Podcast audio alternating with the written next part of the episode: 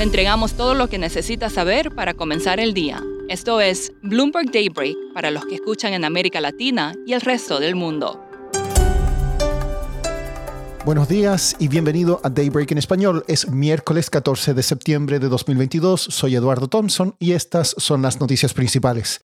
Los mercados están algo más optimistas tras la debacle de ayer causada por la sorpresa inflacionaria en Estados Unidos. Los futuros en Wall Street están con alzas, pero las acciones europeas bajan y Asia cerró con pérdidas. Los bonos del Tesoro retroceden, al igual que el dólar, el crudo y el Bitcoin suben. La firma de inversiones Sanford C. Bernstein ve que el bear market o mercado con tendencia a la baja va para largo. Un análisis de 15 grandes caídas desde 1937 revela que las bajas promedian un 28%, mientras que la tendencia bajista actual solo acumula un 20%. En Europa, el IPC sorprendió a la baja en el Reino Unido, reflejando la gasolina más barata, pero el 9,9% acumulado a agosto sigue siendo incómodo y no disuadirá al Banco de Inglaterra de hacer más ajustes.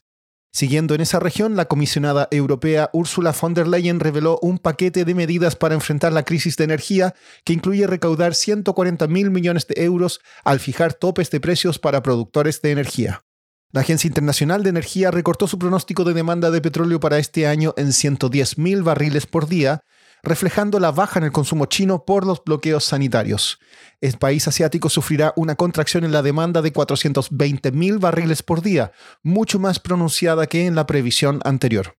En noticias corporativas, Google no logró anular una multa antimonopolio récord de 4.300 millones de euros impuesta por la Unión Europea, aunque los jueces aceptaron reducirla en 200 millones de euros. Starbucks sube tras mejorar sus perspectivas y sugerir que pagará 20 mil millones de dólares en retornos a sus accionistas durante los próximos tres años.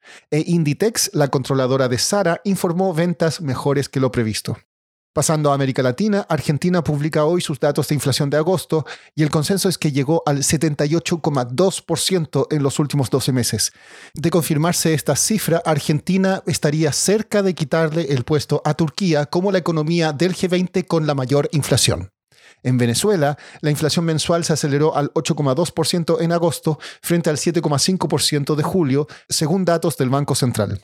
En Ecuador, el presidente Guillermo Lazo está apostando a una consulta ciudadana en la cual planea preguntar directamente a los ciudadanos su opinión en una variedad de temas críticos. Sin embargo, puede ser una jugada política arriesgada. Stefan Kefner, corresponsal de Bloomberg News en Quito, nos explica qué es lo que Lazo busca. Bueno, son, tres áreas específicas eh, a las que Lazo se refirió. Uno, la seguridad interna, porque hay una oleada de, delincuencia organizada y muy violenta.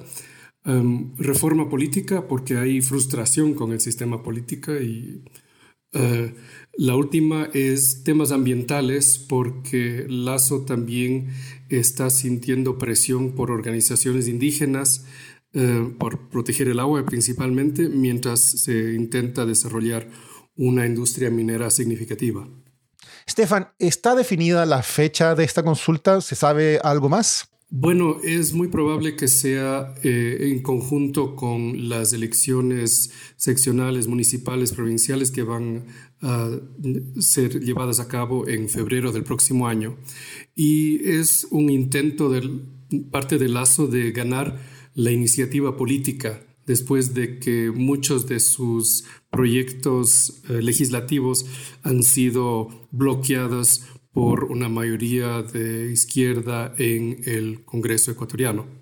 Chile tuvo un referendo hace poco que fue visto como una derrota para el gobierno. ¿Eso le preocupa a Lazo? Sí, porque uno puede ver algunas paralelas, no obstante las diferencias ideológicas entre Lazo y Boric, em, que, llaman la atención.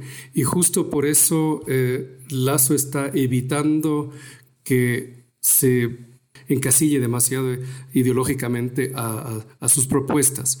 Por ejemplo, como en el caso de Colombia, está proponiendo la extradición de narcotraficantes, eh, algo que en este momento está prohibida por la constitución ecuatoriana y no incluye temas económicos que para un gobierno que, está eh, tratando de reformar la economía del país, obviamente es también eso es, es, algo notable. Todo eso para tratar de evitar que sea un referéndum sobre él y no sobre las preguntas que él está proponiendo. Por último, Pobres, pobres billonarios. Con la baja del mercado de ayer, las fortunas de los más ricos en Estados Unidos cayeron en 93 mil millones de dólares, la novena mayor pérdida de la historia. La fortuna de Jeff Bezos se desplomó en unos 9.800 billones de dólares, la mayor cantidad entre los miembros del índice de multimillonarios de Bloomberg. El patrimonio de Elon Musk se contrajo en 8.400 millones. Eso es todo por hoy. Soy Eduardo Thompson. Gracias por escucharnos. Para conocer todas las noticias que necesita para comenzar el día, revise Daybreak en la app Bloomberg Professional, donde puede personalizar las noticias que desee recibir. También puede suscribirse a la versión solo audio en Spotify, Apple Podcasts o la plataforma de su preferencia. Eso es todo por hoy. Escuche de lunes a viernes Bloomberg Daybreak.